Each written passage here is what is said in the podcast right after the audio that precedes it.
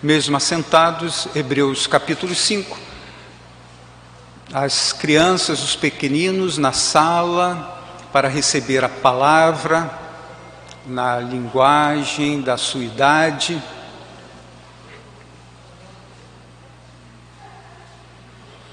Hebreus capítulo 5, até o versículo 10.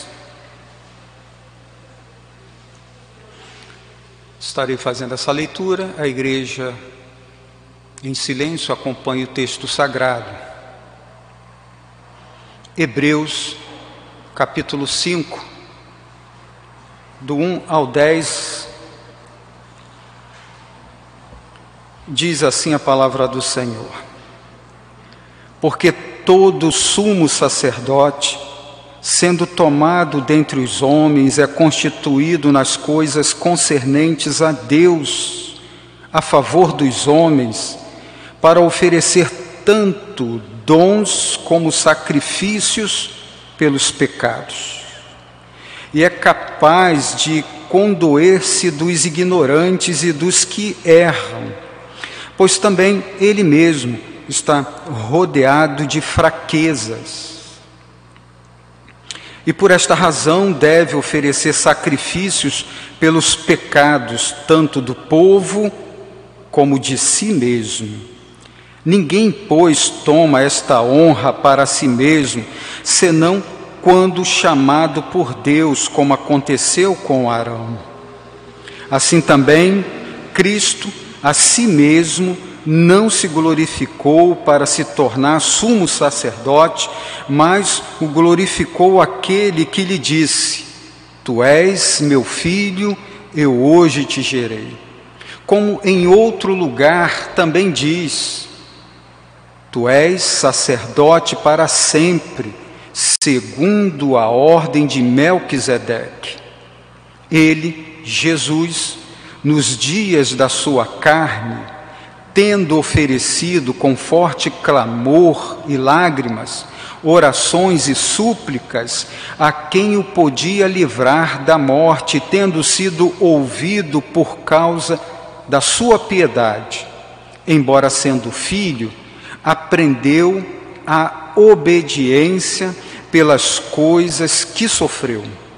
E tendo sido aperfeiçoado, tornou-se o autor da salvação eterna para todos os que lhe obedecem. Tendo sido nomeado por Deus sumo sacerdote, segundo a ordem de Melquisedeque. Amém. Só até o versículo 10.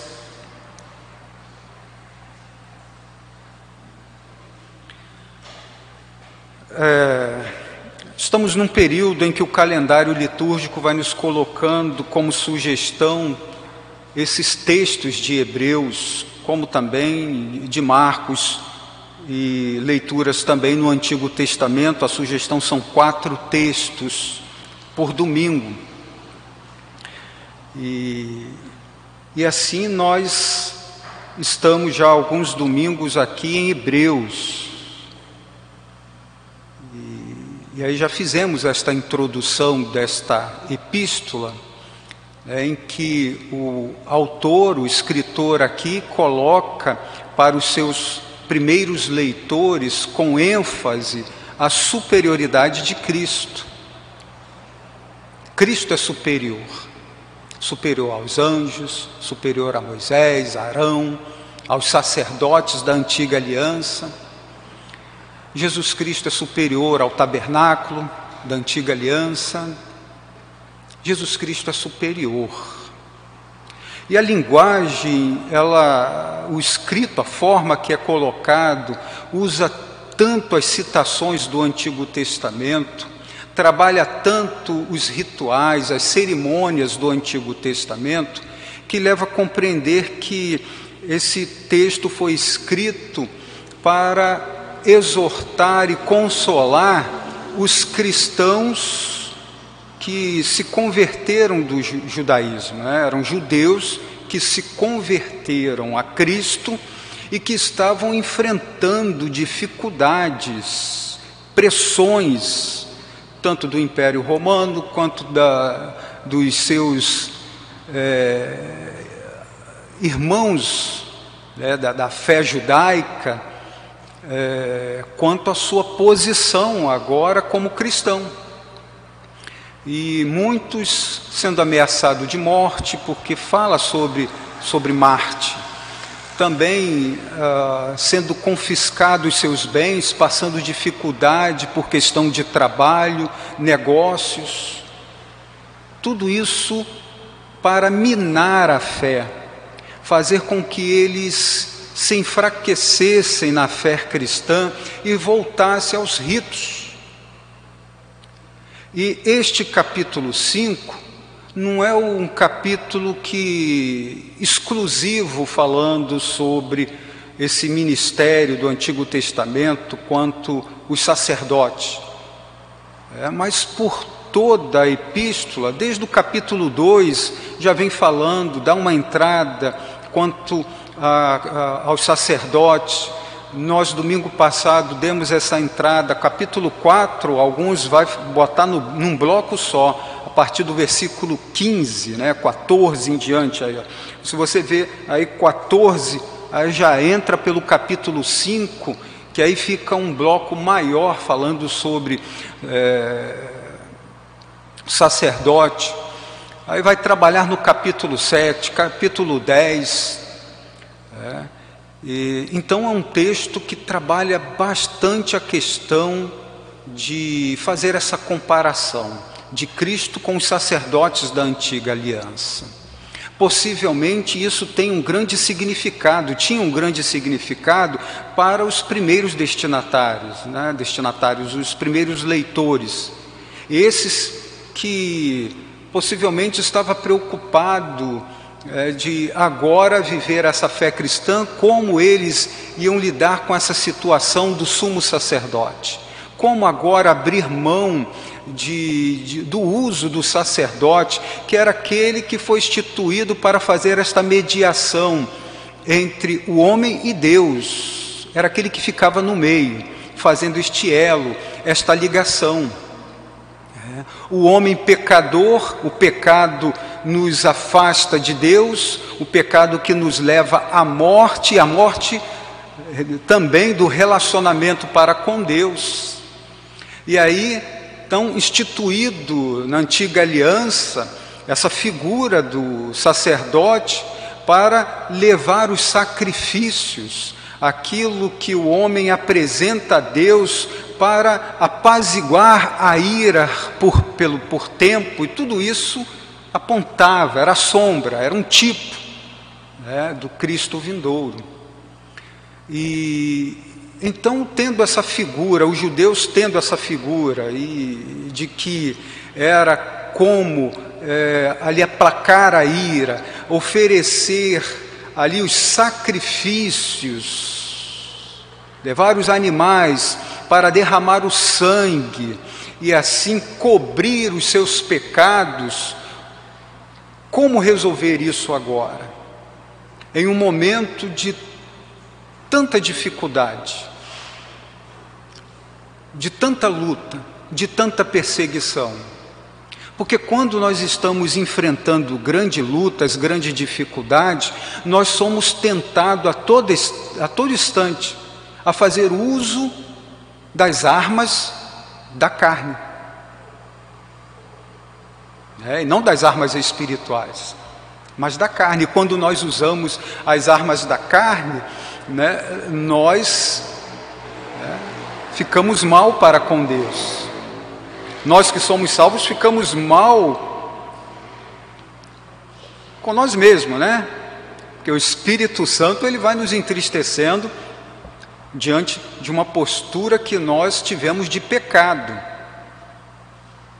E por isso que é grave, né? Grave quando você participa do momento de contrição no culto e esse momento de contrição não significa nada para você. Esse momento de contrição do, no culto, esse ato do culto, é um momento só que você fecha os olhos e pensa em outras coisas. É, você não, não consegue sentir terror das suas faltas, dos seus erros, do seu comportamento. Isso é grave. Porque os salvos têm o Espírito Santo habitando em si, o Espírito Santo ele começa a nos sacudir, ele começa a nos trazer tristeza para o arrependimento. E quando então o pecado começa a ser algo muito natural, uma rotina na vida, nós começamos a nos acostumar, isso se torna perigoso.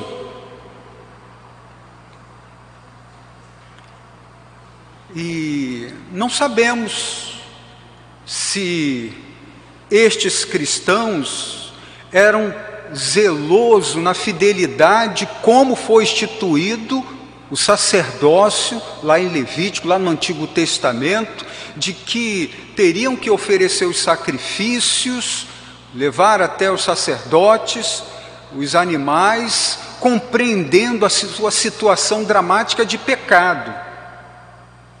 Se tinha estes primeiros leitores esta compreensão, de repente, pode estar em uma situação melhor do que muitos de nós, que lidamos com o pecado com tanta frieza. Isso me assusta.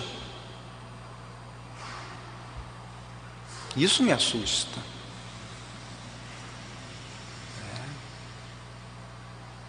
O pecado tem que nos incomodar. O erro tem que mexer conosco.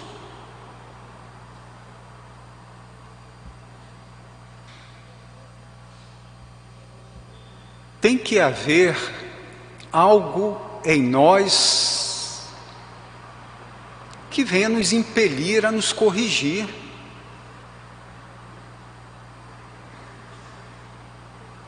Então, se aqui estes primeiros leitores estavam preocupados de que estavam agora nesta nova fé, sem poder levar os rituais, levar os animais, participar ali da, do sacrifício, fazer uso do ofício do sacerdote, então há uma reflexão, um entendimento da gravidade do seu pecado.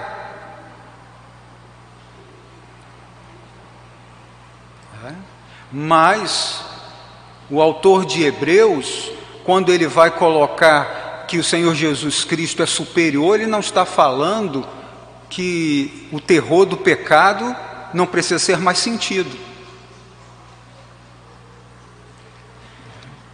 E aí não tem base bíblica, porque se dissermos que não temos pecado, estamos. Estamos mentindo?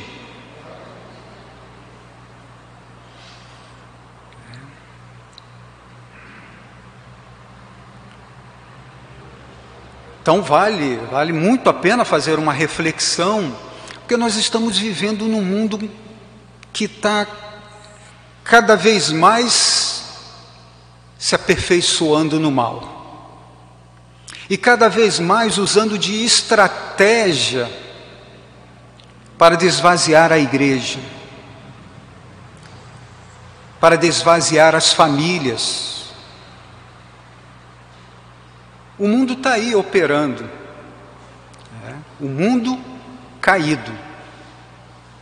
Para que cada vez mais os cristãos, né, colocando essa, essa nova moral mundial, para que cada vez mais os cristãos venham entender o significado e a importância de repetir o que este mundo está sempre repetindo. Não tem nada a ver não tem problema. Esticar um pouquinho e atravessar as barreiras que nos tira do arraial da fé, para experimentar um pouquinho que está lá do outro lado, neste mundo caído. E a partir do momento que esvazia a família, esvazia a igreja. A partir do momento que esvazia a igreja, esvazia a família. A partir do momento que estamos vendo aí uma guerra acirrada para arrebanhar, o lobo tragar os nossos filhos, é. há também uma artimanha aí para desconstruir o significado de família.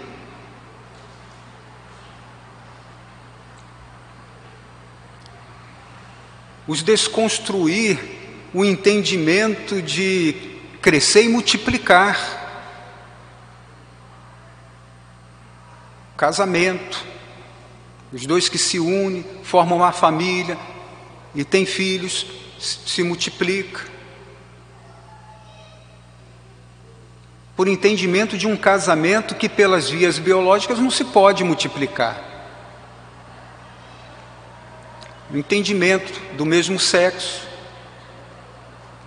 que não tem nada a ver.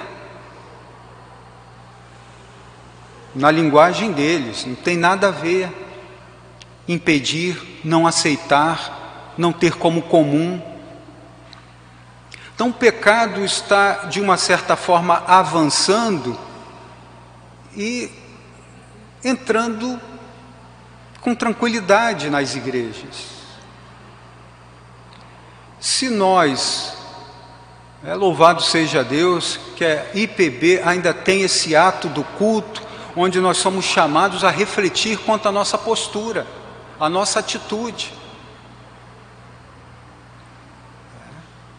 nosso comportamento, ter esse momento do culto, o único momento do culto em que nós somos convidados a olhar para nós mesmos.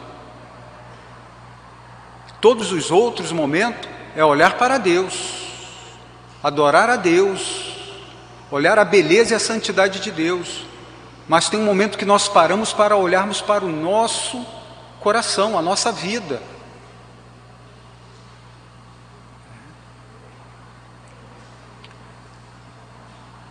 Isaías 6, quando nós vamos ver ali, ali é, é, é, é, se apresenta o esboço de culto, né? quando nós iniciamos o culto, é aquele convite a adorar, aquele primeiro momento, é onde nós fazemos a leitura dos salmos que tem a convocação para o povo se ajuntar e cantar, adorar a Deus. É a leitura do texto, aquele primeiro chamado. Então, o primeiro chamado do culto é vamos adorar a Deus, vamos olhar para Deus. E quando nós olhamos para Deus, voltamos para nós e ficamos terrivelmente assustados. Porque após olharmos para Deus, vermos a santidade de Deus, quando olharmos para nós, não pode ser um olhar simplista. Tem algo errado.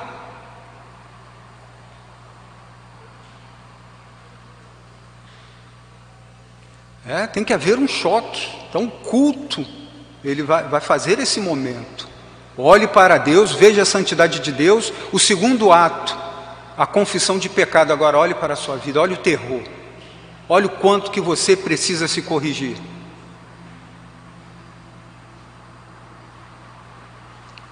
Então, se corrigiu, agora dedique a sua vida. Mostre que a sua vida está dedicada. Aí nós Falamos aqui dos elementos que tem no culto, que sem palavras eles nos ensina. Dedique a sua vida, participe da marcha da dedicação. Prove que o seu Deus não é o dinheiro. Prove que a sua confiança não está na sua própria força, no seu, próprio, no seu trabalho. Prove que, independente, você não sabe o que vai acontecer amanhã, mas você vem marchando afirmando que você sabe em quem você tem crido. Então, os atos do culto, ele vai nos ensinar. É, a, a, a oração de contrição não é oração sacerdotal. Nós não temos sacerdote. Então, a oração didática após a oração de, de, de, de contrição é uma oração pedindo a Deus, é, fazendo uh, uso do texto sagrado, é, de que Deus é um Deus perdoador, um Deus de misericórdia e que Ele vem ajudar o povo a caminhar em novidade de vida. E nós só podemos viver a santificação auxiliado pelo Espírito Santo, por Deus. Deus nos auxilia e entra a nossa parte.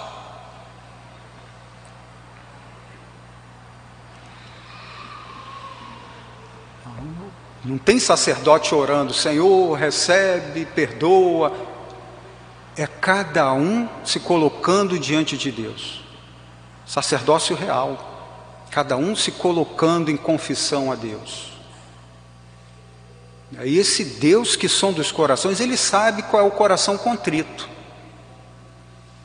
Ele diz que ele não rejeita o coração contrito, a palavra de Deus. Aí aquela oração então, a, a, oração é sempre didática para ensinar o povo como orar.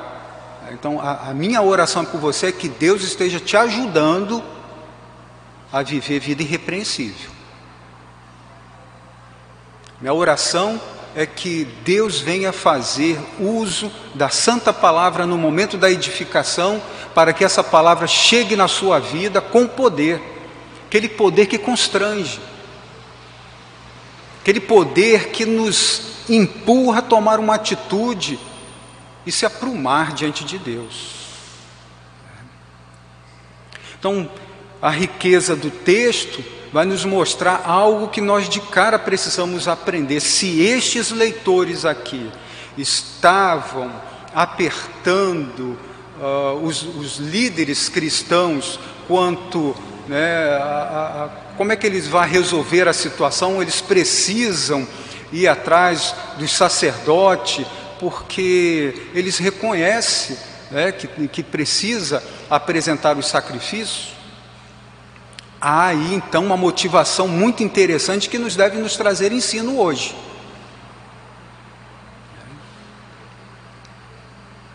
Nós não precisamos oferecer aqueles sacrifícios como no Antigo Testamento. Jesus Cristo né, é o nosso sumo sacerdote, grande sumo sacerdote, superior. Ele pagou todo o preço ali na cruz do Calvário. O sacrifício, uma vez por todas, o autor ele vai explicar isso. De uma vez por todas. Mas em momento nenhum a Bíblia diz que é por causa disso que nós devemos viver uma vida relaxada espiritualmente.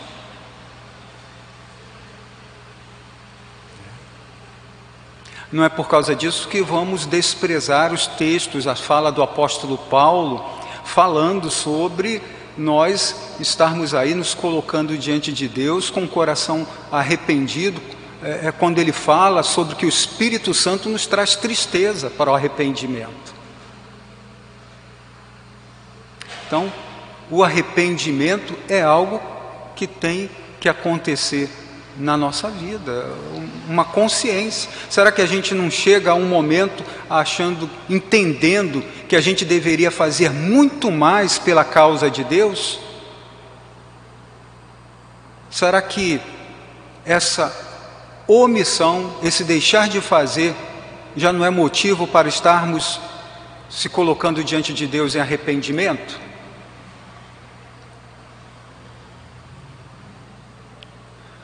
O capítulo 5, até o versículo 4, ele vai colocando aqui as características deste sacerdote lá no, na, na antiga aliança, da antiga aliança característica, particularidade. E do capítulo, do versículo 5 até o 10, que foi a limitação nossa hoje aqui, até o 10, ele vai colocar que em Cristo tudo isso foi cumprido, com superioridade, com mais valor, e aí você vê o, o, escritor colocando né, para os seus primeiros leitores, porque tudo somos sacerdote, sendo tornado dentre os homens, dentre os homens é que tinha que ser um igual, um que vivia no meio, porque quando se vive no meio, sabe das dores, das fraquezas, dos sofrimentos, das necessidades. Então, um do meio, um igual, um daquele que sabe do sofrimento do povo. Então, é uma das particularidades deste que era colocado como sacerdote. E ele é constituído nas coisas concernentes a Deus, a favor dos homens, para oferecer tantos dons como sacrifícios pelos pecados. Aí vê que o autor ele deixa bem claro que é, tantos os sacrifícios que era prerrogativa do sacerdote, havia vários tipos, mas aquele quer deixar bem claro esse o sacrifício quanto aos pecados. Então, era um igual, tirado do meio dos homens, era a alguém que estava ali para fazer os serviços espirituais, esses serviços concernentes a Deus e oferecendo assim sacrifícios, né? Uh, e outros dons, dons, dádivas, outros presentes que eram apresentados para oferecer a Deus. Aí, dois, é capaz de condoer-se dos ignorantes, esse condoer-se, é, ser solidário com a dor do outro, né? Então, ele é capaz de ser solidário dos ignorantes e dos que erram, pois também ele mesmo está rodeado de fraqueza. Ele já falou no início, ele foi tirado desse meio, ele é igual, é, ele tem as mesmas fraquezas, as mesmas dores, as, as mesmas necessidades. Então, por isso, ele é solidário, ele sofre junto, ele sabe o que é a dor do outro. Então, ele fala já com mais certa diplomacia, com brandura, porque ele sabe do que da fraqueza do outro, porque também ele sente a mesma fraqueza. E na antiga aliança, eles dividiam né, esse, essas fraquezas dos ignorantes e dos que erram. Os ignorantes é porque não tinham conhecimento da lei, não tinham conhecimento dos mandamentos de Deus. É, e os que erram eram aqueles que têm o conhecimento, mas falhavam em cumprir. Todos falhavam, né? É, os mandamentos vinham para mostrar a fraqueza do homem. 3. E por esta razão deve oferecer sacrifício pelos pecados, tanto do povo como de si mesmo. Então aí já disse, e esse sacerdote tem fraqueza, tem pecado, e ele primeiro tinha o que oferecer pelo pecado dele e da sua casa, para depois o pecado dos outros. Ah.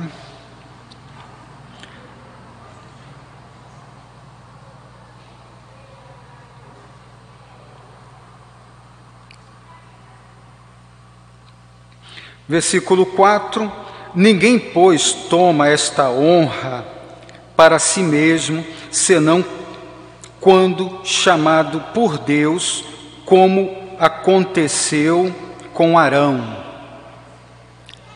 Não é, é aqui uh, o conceito de Hebreus, o sacerdócio, na, na sua origem, em Levíticos. Depois o sacerdócio perdeu o rumo. Né? No tempo de domínio uh, dos babilônios, no tempo do, do, do domínio dos romanos, aí começou a ser indicado pelas autoridades. Mas na sua origem, em Levítico, é Deus que escolhe, é Deus que chama, do meio do povo esse do meio do povo que tem a mesma fraqueza do povo, para que este venha a ser aquele que vai fazer a ligação entre o povo pecador ao Deus Santo.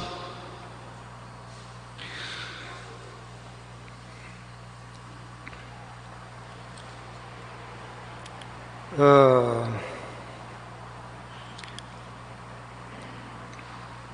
Levíticos 16. Se você depois, ou pode ver depois a gravação, ou marcar e fazer a leitura, ou então marque na sua Bíblia aí. Tá? Versículo o, é, Levíticos 16, o dia da expiação, o dia de oferecer os sacrifícios. Primeiro, o sacerdote oferecer sacrifício por si e pelos seus. O versículo 6: Arão trará o novilho da sua oferta pelo pecado e fará expiação por si e pela sua casa. É? Então veja, versículo 6: Arão trará o novilho da sua oferta pelo pecado e fará expiação por si e pela sua casa. Depois era pelo povo. Então veja que isso aqui é importante para você ver a diferença em que uh, o escritor aqui de Hebreus quer fazer esse destaque dessa da excelência do grande sumo sacerdote. Ah, versículo 17. 16, versículo 16, tá? Capítulo Levítico, capítulo 16, versículo 16. Assim fará expiação pelo santuário por causa das impurezas dos filhos de Israel e das suas transgressões e de todos os seus pecados, da mesma sorte fará pela tenda da congregação, estar com eles no meio das suas impurezas. Aí o 17: Nenhum homem estará na tenda da congregação quando ele entrar para fazer propiciação no santuário, até que ele saia depois de feita a expiação por si mesmo e pela sua casa, aí depois vem, ó, e por toda a congregação de Israel. Então era alguém que precisava espiar os seus próprios pecados. Bem diferente do sumo sacerdote, do grande sumo sacerdote, em que o escritor aqui quer apresentar aos primeiros leitores e também a nós. Mas lá, no capítulo 4, o versículo 15. Se você vê no versículo 15, que foi de domingo passado, ele já tratou disso daqui. É, o versículo 15, capítulo 4, é, Hebreus, Hebreus, capítulo 4, versículo 15, diz assim: ó, Porque não temos é, sumo sacerdote que não possa compadecer-se das nossas fraquezas Antes foi ele tentado em todas as coisas, a nossa semelhança, mas sem pecado. Então a diferença do sacerdote da antiga aliança tinha pecado e por isso deveria fazer expiação por si mesmo e pela sua família. É, e daí Arão, né, da sua origem, a, a tribo, a tribo de Levi, é, que dali vinham os sacerdotes. Aí o capítulo 5, então, tendo esse, esse entendimento, capítulo 5, você vai ver o versículo 5 apresentando assim. Aí agora, essa é a divisão desse nosso bloco de leitura, do versículo 1 ao versículo 10, fica nítido a divisão quando ele começa assim, agora ele já vai apresentar Jesus Cristo, nosso grande sumo sacerdote. Aí ele vai dizer: assim também Cristo a si mesmo não se glorificou para se tornar sumo sacerdote, mas o glorificou aquele que lhe disse: Tu és meu filho, eu hoje te gerei. Como em outro lugar também diz, versículo 6: Tu és sacerdote para sempre, segundo a ordem de Melquisedeque. Veja que o autor, ele já emenda o versículo 4 com o versículo 5 e 6 para fazer esta comparação. É, versículo 4, ele está dizendo: ninguém, nenhum desses sacerdotes da antiga aliança, ninguém é, puxa a glória para si de que eu que decidi ser. Eu paguei a taxa, dei o valor tanto para ser o sumo sacerdote, ser sacerdote, né? É, o versículo 4 diz: Não, não é assim, né? É, senão quando chamado por Deus, é chamado por Deus. E com Jesus Cristo foi a mesma coisa.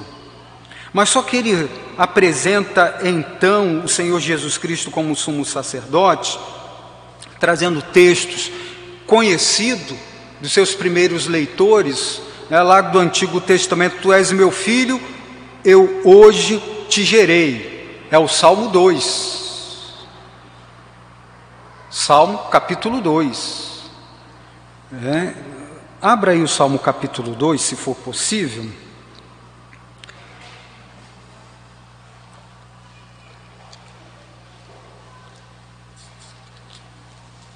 Que há um detalhe muito interessante.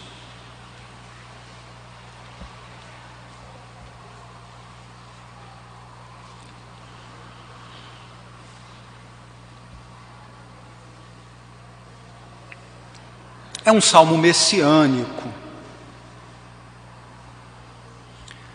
É, e que o título aí é colocado já para apresentar o, que nós vamos ler, o que está sendo tratado. Né? Então, o reinado do ungido de Deus. Então, vai pegar um texto em que está falando de que o Messias, o redentor vindouro, ele será rei. É um rei diferente. Mas leia o versículo 7, que é aquele lá que é, o autor de Hebreus fez uso.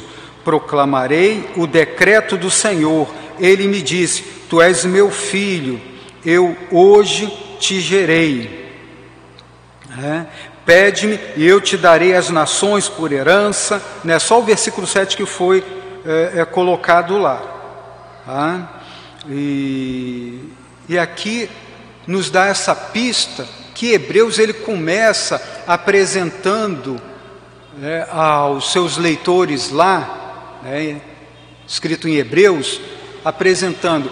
Ele falou: olha, os sacerdotes na antiga aliança, eles não escolhiam por si próprios ser sacerdotes, era Deus que escolhia.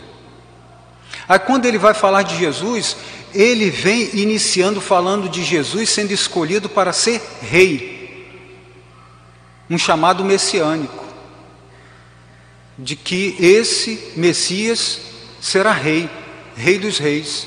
E depois então é que ele cita né, esse chamado a ser sacerdote, usando o Salmo 110, dois salmos já mostrando a superioridade desse grande sacerdote, porque ele será sumo sacerdote e rei ao mesmo tempo. Esse sacerdote da linhagem de Levi era para exercer as atividades espirituais religiosas, mas jamais ser rei. A instituição em Levítico, o povo de Deus era uma teocracia? Não era conduzida por Deus? Não foi depois que veio o pedido de, ser, de ter um rei como as outras nações? E qual foi o primeiro rei? Me dá uma cola aí. Saul. E Sa, Saul foi reprovado quando o rei porque fez uso daquilo que era peculiar aos sacerdotes? Se meteu nas coisas espirituais? Não podia. Isso prerrogativa somente do redentor vindouro. Por isso é superior. Somente aquele que viria, no nosso caso, aquele que já veio e voltará, ele ia ter essa dupla atribuição. É, sabemos que tem uma terceira, né? Mas aqui no caso está ensinando aqui ser rei e sacerdote, algo superior. É, e deixando já a lição do, do Salmo 110 de Melquisedeque. O, o Antigo Testamento, duas citações só sobre Melquisedeque. Duas citações. Essa que nós não lemos, né? É, o Salmo 110, mas antes de ler o Salmo 110, vamos para Gênesis, Gênesis 14, que, né, indo, indo na ordem, a primeira citação de Melquisedeque, Gênesis 14, Abraão entregou o dízimo depois daquelas guerras dos, cinco, dos quatro reis contra cinco, né? Gênesis, abre aí a sua Bíblia, se você puder, ou depois você de, de, em casa estuda isso direitinho. O capítulo 14 de Gênesis, guerra de quatro reis contra cinco. Aí no versículo 18, você vai ver um bloco falando aí de Melquisedeque.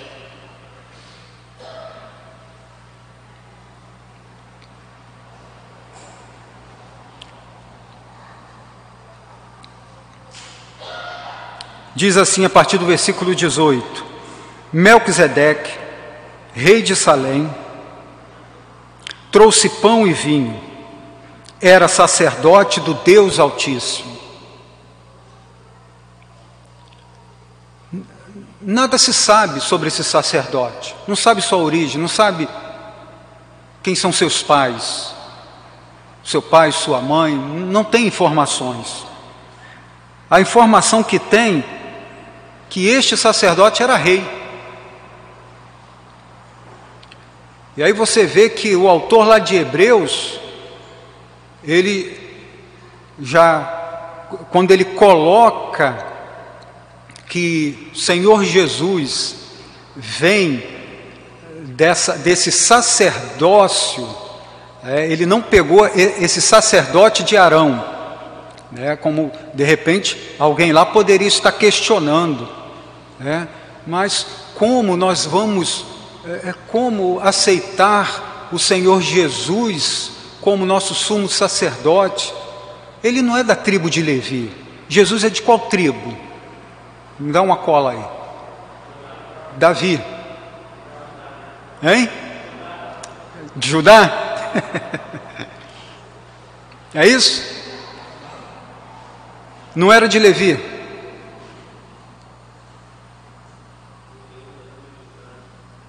Então não gera uma dúvida?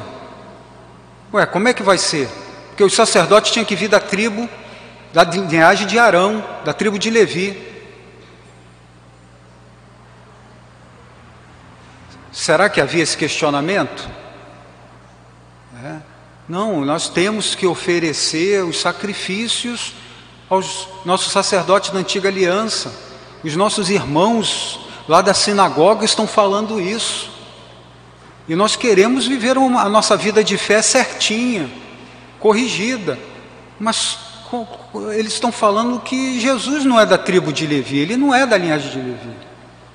Então, por certo, o autor está é, respondendo essa questão aqui também, quando ele vai lá no capítulo 6, é, capítulo 5, versículo 6, lá em Hebreus, dizer: Tu és sacerdote para sempre, segundo a ordem de Melquisedeque.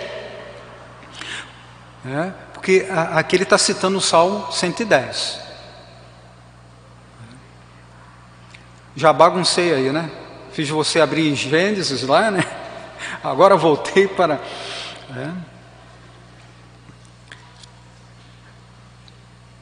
Mas olha, lá, lá, em Gênesis nós lemos 18: Melquisedeque, rei de Salém, então era rei, num versículo só.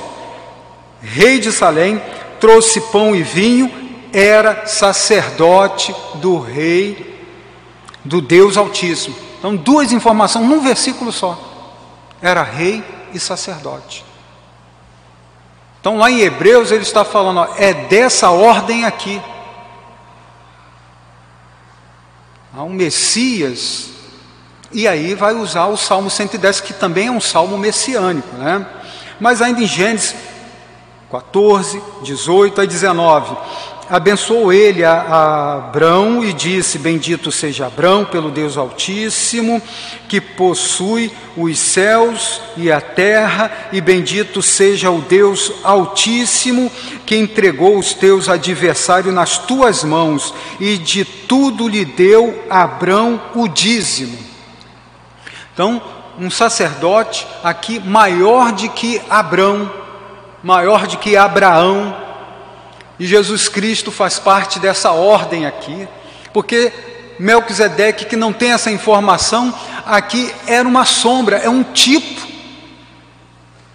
Então aqui é um tipo que apontava para o Redentor vindouro. Aí agora nós vamos para o Salmo 110. O reino e o sacerdócio do Messias que é o que ele usou aqui, né? o, o, o, o autor ao Hebreus. O Salmo 110, o ápice, versículo 4.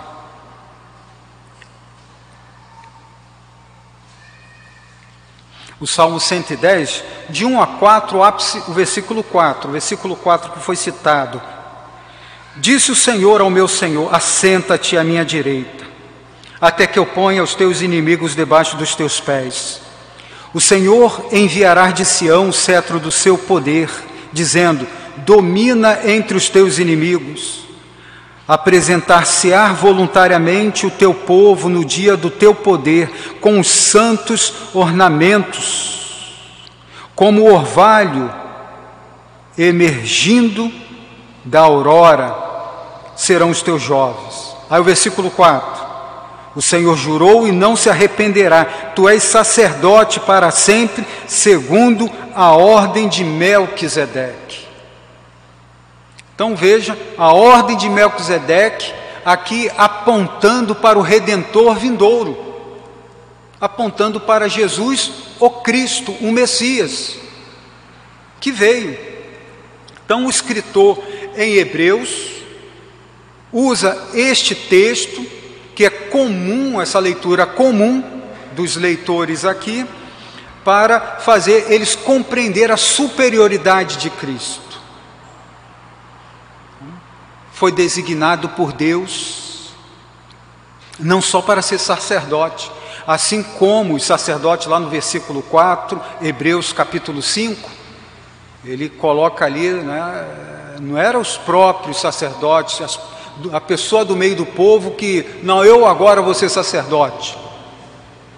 Que desse era escolhido por Deus. Agora, no caso de Cristo, ele escolhido para ser o rei e sacerdote. E aí ele vai continuar agora falando deste sacerdote, rei e sacerdote, o redentor vindouro, que ele também sofreu. É. Ele, ele teve suas lágrimas, ele teve sua dor. Voltando agora para Hebreus capítulo 5, versículo 7. Ele, Jesus, nos dias da sua carne, ele está falando aqui nos dias da sua carne, ele está falando no seu ministério terreno. Jesus entre nós, naquele período em que a, a, se deu o nascimento de Jesus. Deus que se encarnou, habitou entre nós. É, então, né, no período, no ministério terreno de Jesus, na sua carne, naquele período em que é, é, foi 100% Deus e 100% homem. E na sua natureza humana, então, ele, ele se fez um do povo, um do meio. Sabe o que é padecer, sabe o que é sofrer. E Hebreus vai colocar isso, versículo 7. Ele, Jesus, nos dias da sua carne, tendo oferecido com forte clamor e lágrimas, orações e súplicas a quem podia livrar da morte, e tendo sido ouvido por causa da sua piedade, foi ouvido. ele não ficou na morte. O poder da morte não se deu sobre o Senhor Jesus, ele venceu a morte, ele ressuscitou, ele venceu a morte. Então, ah, no bloco anterior, falou que o sacerdote da velha aliança tinha que ser um do povo, tinha que experimentar o sofrimento, as necessidades do povo. Jesus também cumpriu isso. Ele foi feito um de nós, mas como ele explicou lá no capítulo 4, versículo 15, mas sem pecado. Ah, aí o versículo 8, capítulo 5, versículo 8: Embora sendo filho, aprendeu a obediência pelas coisas que sofreu, e tendo sido aperfeiçoado, tornou-se o autor da salvação eterna para todos os que lhe obedecem. Nós temos aqui, do 7 ao 9, colocando Jesus sofrendo, é, aí já tem esse episódio de Mateus 20, 26, a partir do versículo 36 aquela dor do momento da cruz, né, no Getsemane, é isso? Ah, aí depois vem, no versículo 8, falando que Jesus aprendeu pela obediência. Isso é muito importante, não aprendeu pela desobediência. Jesus aprendeu pela obediência. Os sacerdotes da antiga aliança, eles aprenderam pela desobediência. Os seus dramas, os seus sofrimentos, foi pelos seus próprios pecados. Pecado que atingiu toda a humanidade. Agora, em Jesus foi diferente. Ele aprendeu pela obediência porque o sofrimento dele se deu por obedecer o Pai. Vamos lá para Mateus 26, hoje está bem estilo estudo, né? Mateus 26, 36. Jesus no Getsemane. Mateus 26, 36. Em seguida foi Jesus com eles a um lugar chamado Getsemane e disse a seus discípulos: Assentai-vos aqui enquanto eu vou ali orar. E levando consigo a Pedro e aos dois filhos de Zebedeu, começou a entristecer-se e angustiar-se. Então lhe disse: A minha alma está profundamente triste até a morte. Ficai aqui e vigiai comigo. Adiantando-se um pouco, prostrou-se sobre o seu rosto, orando e dizendo: Meu Pai, se possível, passa de mim este cálice, todavia não seja como eu quero, e sim como tu queres. Importante dessa leitura aqui que a gente vê essa ênfase, Jesus orando, Jesus orando, né? Jesus falando com o Pai, uma postura bem sacerdotal, né? aquele que ora, aquele que intercede. Mas veja que esse versículo 39, ele, na sua oração, faz um pedido, mas após todavia apresenta uma total obediência. Todavia não seja como eu quero, e sim como tu queres. É total obediência. E diante dessa oração que veio depois, chicotada, mãos furadas, pés furados, a lança que entrou ao seu lado, coroa de espinho, cuspidas, quando sede deram vinagre para beber, água misturada com vinagre, tantos sofrimentos. Quantas situações afronta dos judeus, dos líderes religiosos da época, porque estava ali em obediência ao Pai. Então, aprendeu pela obediência, aprendeu devido a um sofrimento provocado não pelo pecado, porque ele não tinha pecado. Sofrimento causado pela sua obediência. E não é isso que deve marcar todos nós cristãos? Não é? Muitas das vezes a nossa decisão está em escolher sofrer pela desobediência a Deus. e não sofrer por se posicionar em obediência a Deus.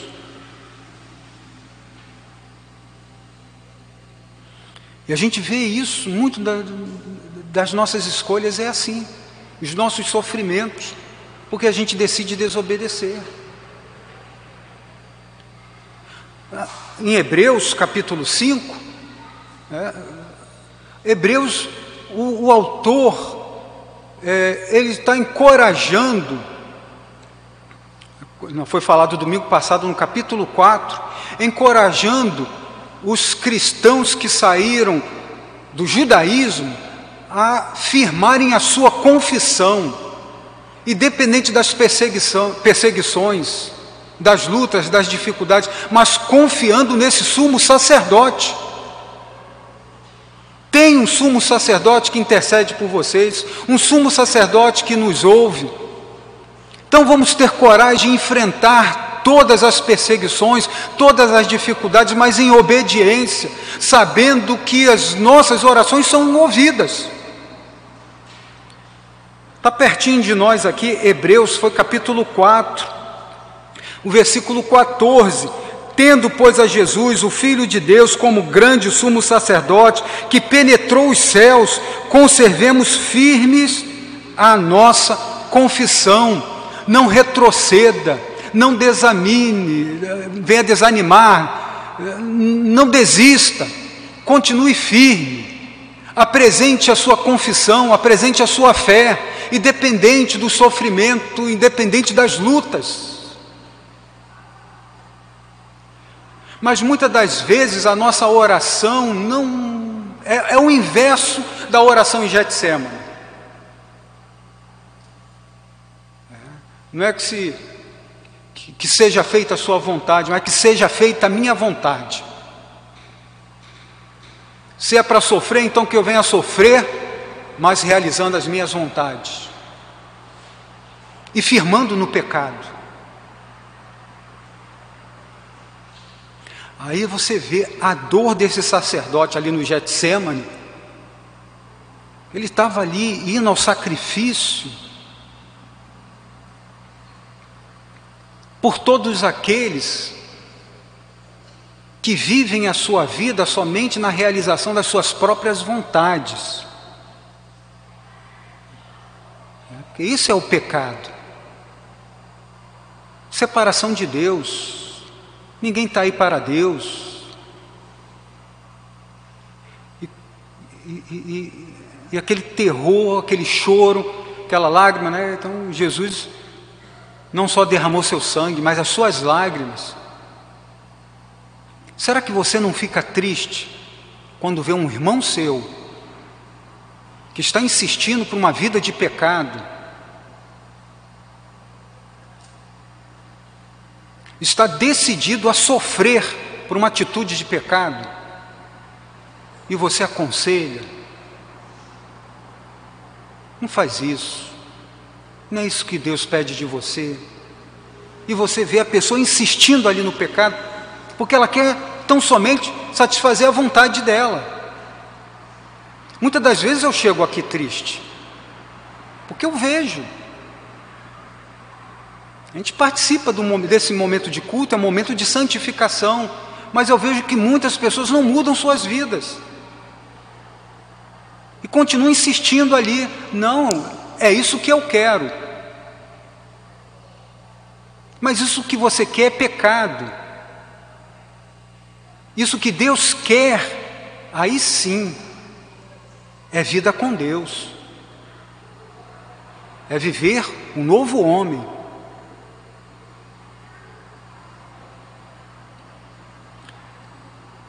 Então Jesus sofreu aprendeu, a, a, quando vem o versículo 9, tendo sido aperfeiçoado, né, aperfeiçoado é, é, é, foi completo naquilo que ele poderia, poderia experimentar de sofrimento.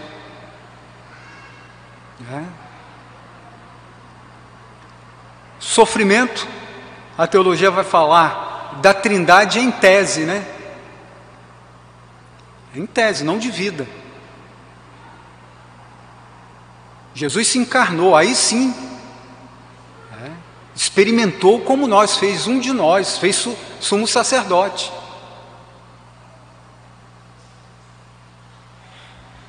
É, então, para ter a chancela do sacerdócio real, era uma prerrogativa que tinha que vir do povo, experimentar a dor do povo, e assim ele fez. Então, foi aperfeiçoado, ali foi completo, cumpriu como homem é, as dores. Então, apto a viver o sacerdócio. É.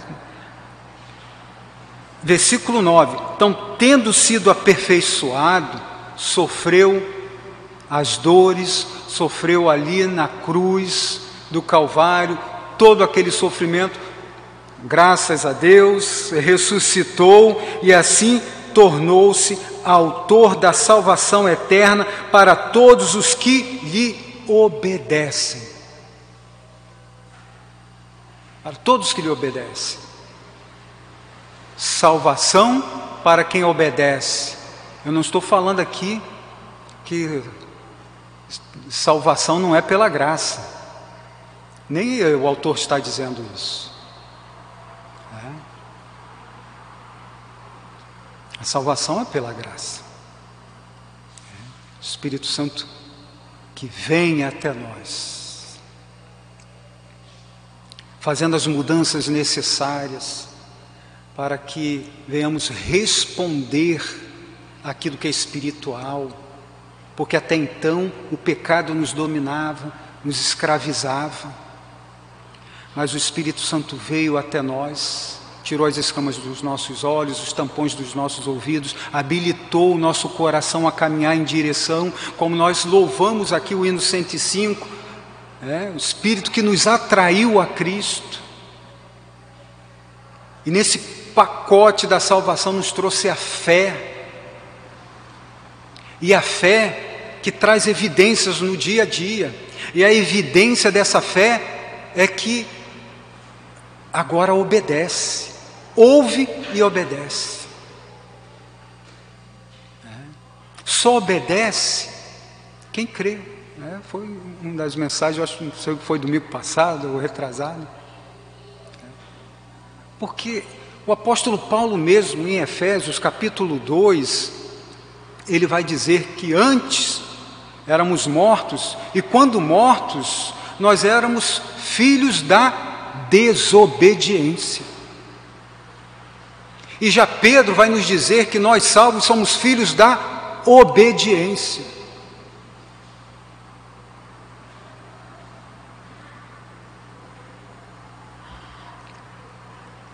Então, eram aqueles que de repente ouviram a voz do bom pastor e seguiram. Começou a obedecer. Então, esta igreja santa, invisível, é composta por esses obedientes, receberam a fé e obedecem. São pessoas que, vira e mexe, são sacudidas pelo Espírito Santo para falar: olha, você tem que parar com isso, porque você está dando preferência ao seu querer, à sua vontade. Espera aí que você está fazendo uso das armas da carne. E uso das armas da carne é você querer resolver essa situação conforme está no seu coração e não conforme está na palavra de Deus. Você está conseguindo compreender isso? É. Que lição para nós essa igreja? Essa igreja aqui em que esse escritor se dirigiu é, os primeiros leitores, se eles realmente estavam inquietos, porque não tinham mais aquela figura do sumo sacerdote, e eles estavam preocupados quanto à sua vida de pecado, nos dão um banho quanto a hoje.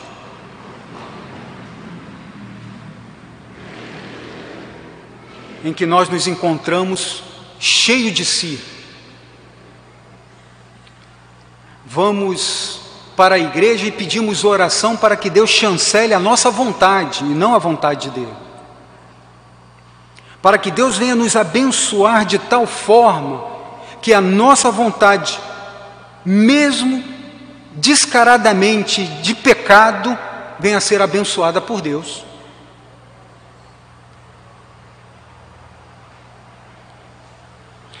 E se a palavra de Deus diz que nós temos que somos sendo, estamos sendo trabalhados para sermos conforme a imagem de Cristo Jesus, então a cada dia a nossa vida aqui deve ser em deixar de sofrer pela desobediência e passar a sofrer pela nossa obediência. Porque é aí é que está o aprendizado para a nossa vida. E vá à frente, avante nesta confissão, independente do calor da situação. Seja firme na sua confissão, porque você tem um sumo sacerdote. Aí nós podemos voltar. Eu ia citar o capítulo 7, que trabalha Melquisedeque, mais para frente outra oportunidade. Mas nós podemos voltar finalizar aqui com o capítulo 4, 14 Tendo, pois, Jesus, Filho de Deus, como grande sumo sacerdote, a partir do versículo 14, que penetrou os céus, conservemos firmes a nossa confissão, porque não temos sumo sacerdote que não possa compadecer das nossas fraquezas. Antes foi ele tentado em todas as coisas a nossa semelhança, mas sem pecado. Acheguemo-nos, portanto, confiadamente junto ao trono da graça, a fim de recebermos misericórdia e acharmos graça para socorro em ocasião oportuna.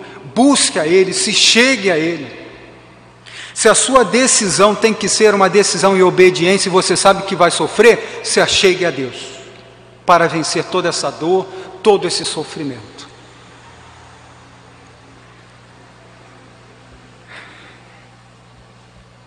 E assim, cada passo que nós damos aqui deve ser olhando para o nosso sumo sacerdote, grande sumo sacerdote. Levítico sempre apresentado, Jesus é grande, ele é maior do que tudo, maior do que os anjos. Por isso que eu achei muito interessante o louvor aqui, quando fala: Quão grande é o meu Deus. Vamos finalizar com esse hino?